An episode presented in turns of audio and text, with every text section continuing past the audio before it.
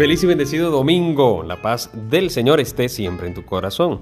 Hoy estamos meditando el domingo octavo del tiempo ordinario, San Lucas capítulo 6, versículos del 39 al 45.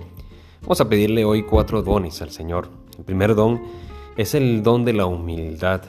Ante el Evangelio, el Señor nos ofrece una parábola. ¿Acaso puede un ciego guiar a otro ciego?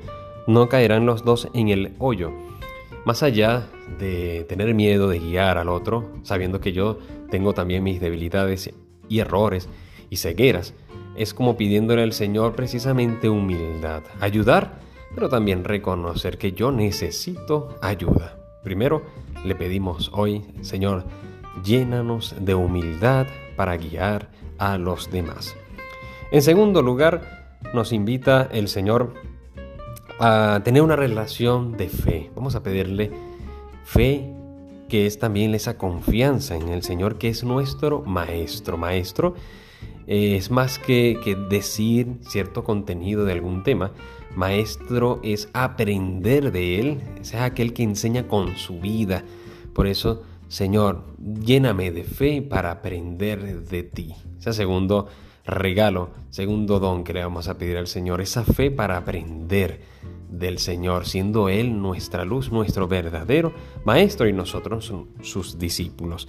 En tercer lugar, ¿qué le vamos a pedir al Señor? Le vamos a pedir que tengamos compasión. Esta otra parábola, o digamos esta otra, eh, este otro ejemplo, cuando uno dice, ¿cómo puedes decirle a tu hermano, hermano, déjame que te saque la mota del ojo, la mota, una cosa chiquitica, sin fijarte en la viga que llevas en el tuyo? Es decir, también hay que ponerse en el lugar del otro, hay que reconocer el porqué, o sea, el saber que, que cada quien actúa hoy en día, cada quien actúa también es porque lleva una historia de vida.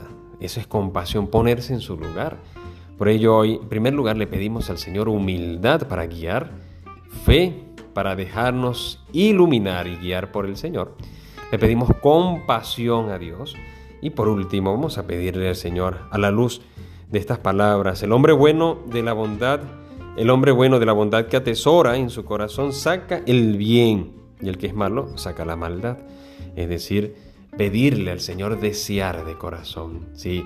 que nuestro corazón comience a desear eh, esa presencia de Dios, su gracia, comience a, pues, comencemos a vivir y desear vivir en el bien, vivir haciendo el bien y, desear la santidad para que así esos frutos desde el corazón puedan reflejarse en nuestro actuar y en nuestro testimonio. Así que hoy llenos de alegría vamos a pedirle con mucha fe estos dones a Dios para que sea el quien nos siga iluminando como un verdadero maestro y nosotros sus discípulos. Que Dios te bendiga y te guarde en el nombre del Padre y del Hijo y del Espíritu Santo. Amén. Recuerda, órate en fe y escucha que el Señor ya te está hablando.